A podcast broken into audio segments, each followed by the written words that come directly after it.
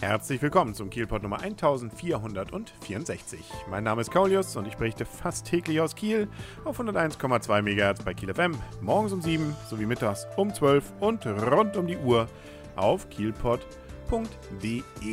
Wie jedes Jahr ist es auch dies Jahr wieder soweit, dass in Kiel die Lichter ausgehen.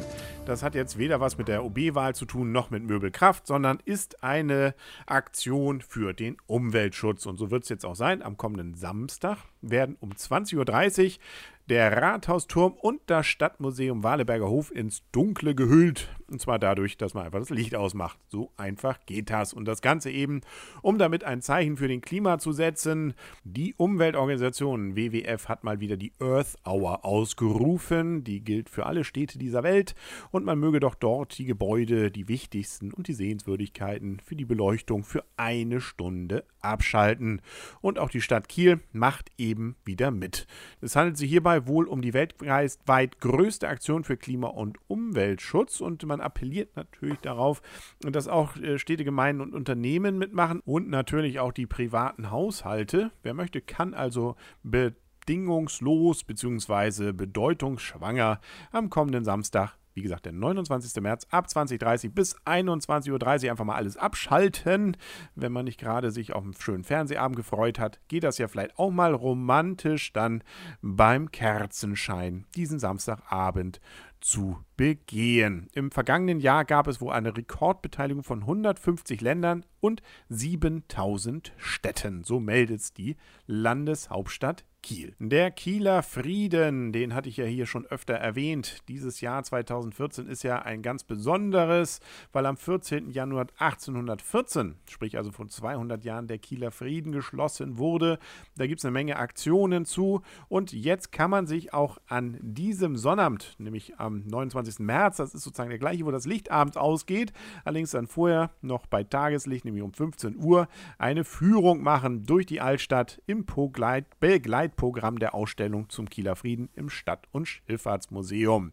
Und da kann man dann auch gleich mal ein paar Sachen noch nachlesen, nämlich 8000 schwedische Soldaten mit ihren Pferden zogen am 16. Dezember 1813, also knapp einen Monat vor dem Kieler Frieden, in Kiel ein. Gut, da waren die Schweden da. Das war noch ohne die Stener auf jeden Fall. Als der Oberkommandierende Jean-Baptiste Bernadotte in der Stadt Quartier nahm. Für die 7000 Einwohner Kiels, also merke sich 7000 Einwohner Kiels und 8000 schwedische Soldaten folgten eben schwere Wochen geprägt von Hunger und Enge in einem der strengsten Winter aller Zeiten. Neben Soldaten und Einheimischen lebten auch zahlreiche Flüchtlinge in der Stadt, unter ihnen die Familie der etwa 15-jährigen Agnes Pertes aus Hamburg. In ihrem Tagebuch nun beschreibt Agnes anschaulich die Situation in der Kieler Altstadt und die Sorge um den im Feld stehenden Vater.